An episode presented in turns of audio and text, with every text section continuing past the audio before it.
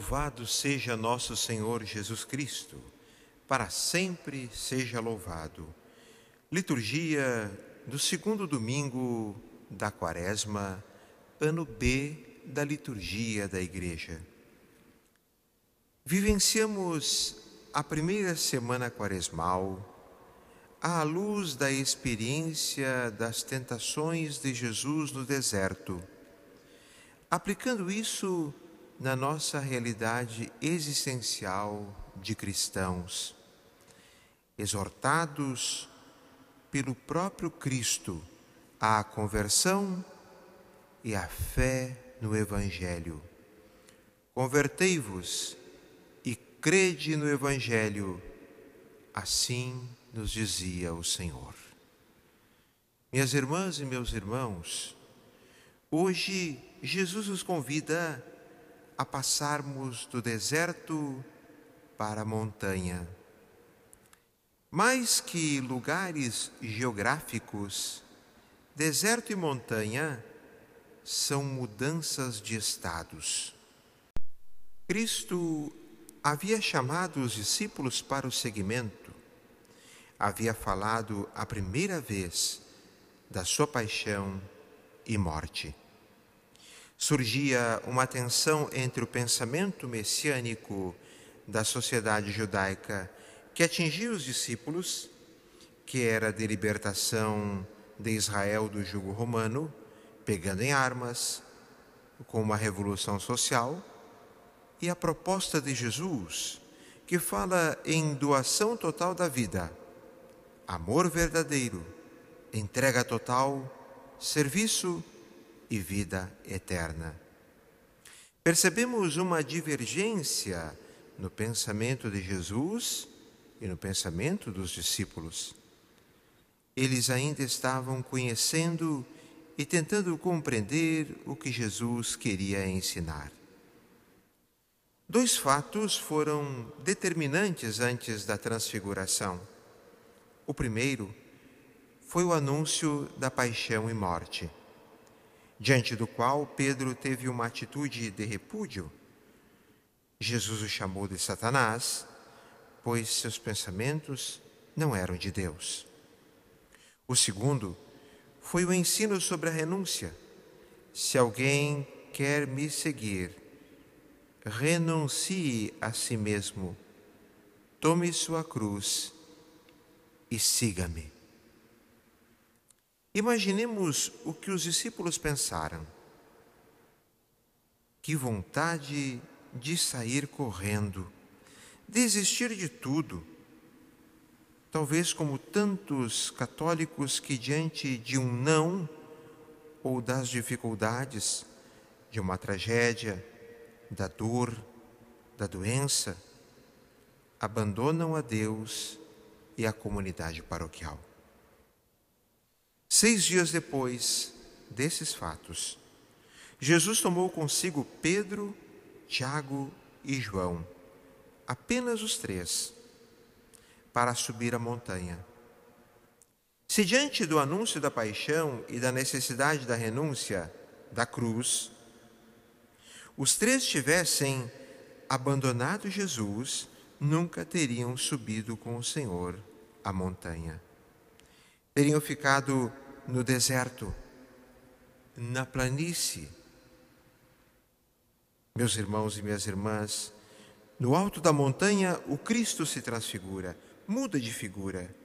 É a experiência do céu, de felicidade eterna. Pedro afirma: como é bom estarmos aqui.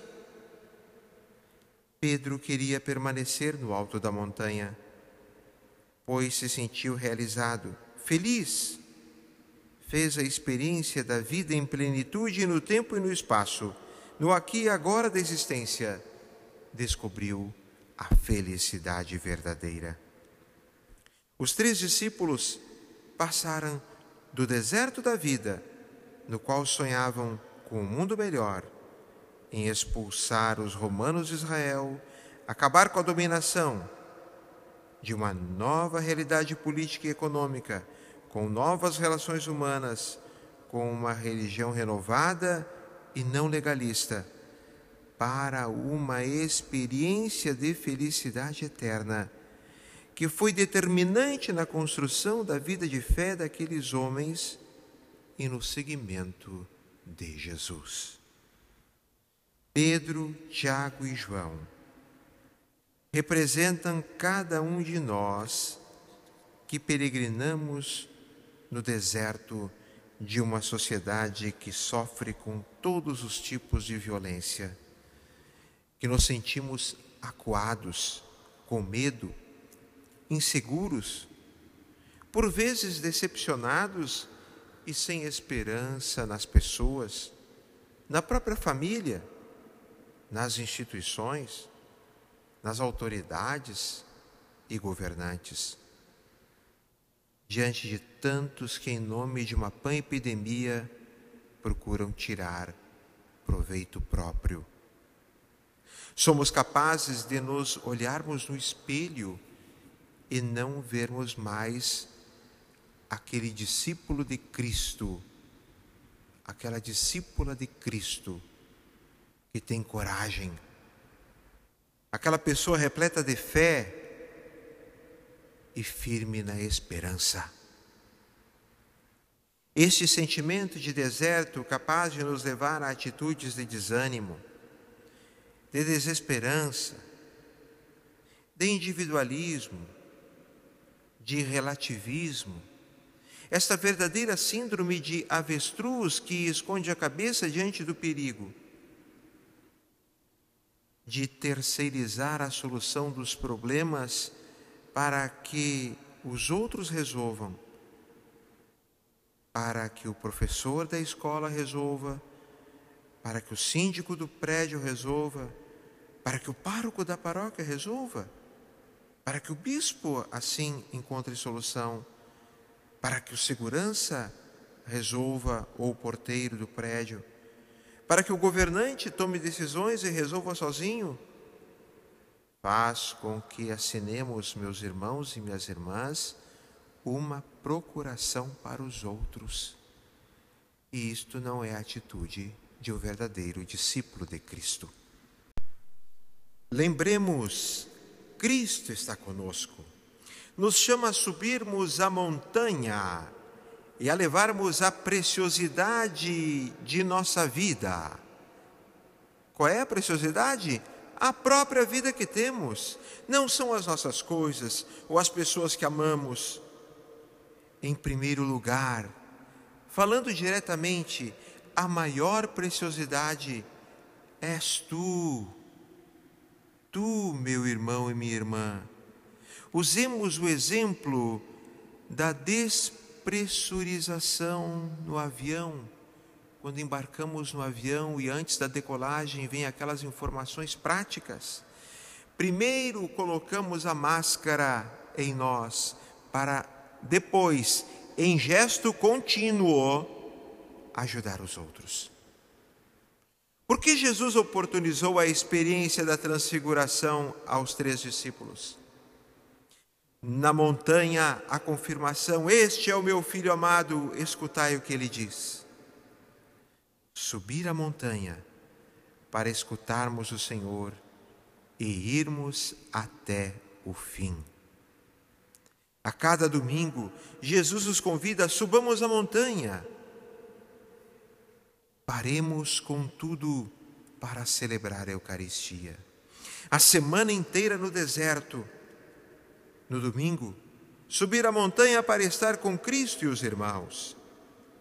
A cada domingo, Cristo não traz na igreja Pedro, Tiago e João, mas nos traz.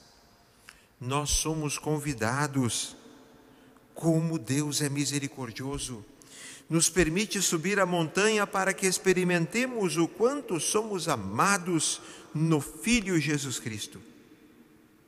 Assim, meus irmãos e minhas irmãs, a Quaresma é um tempo especial de escuta do Cristo, de estar com Ele no alto da montanha, de descer com Ele e voltar para o deserto da vida, de estar junto aos mais necessitados. Descer a montanha com o propósito de levar a experiência do alto para o deserto. Levar o céu para a terra. Da fecundidade do amor de Deus para a esterilidade, fruto do pecado humano. Somos portadores dessa experiência semanal. Só pode falar da experiência do alto da montanha quem a sobe com Cristo e os irmãos. Quem o escuta no deserto quando ele nos diz: Vamos subir. E no alto da montanha quando ele nos diz: Vamos descer. Escutemos o Senhor. Sejamos fiéis. Não desistamos. Louvado seja nosso Senhor Jesus Cristo. Para sempre seja louvado. Um grande abraço do Padre Márcio Andrade. Deus te abençoe. Em nome do Pai, e do Filho, e do Espírito Santo. Amém.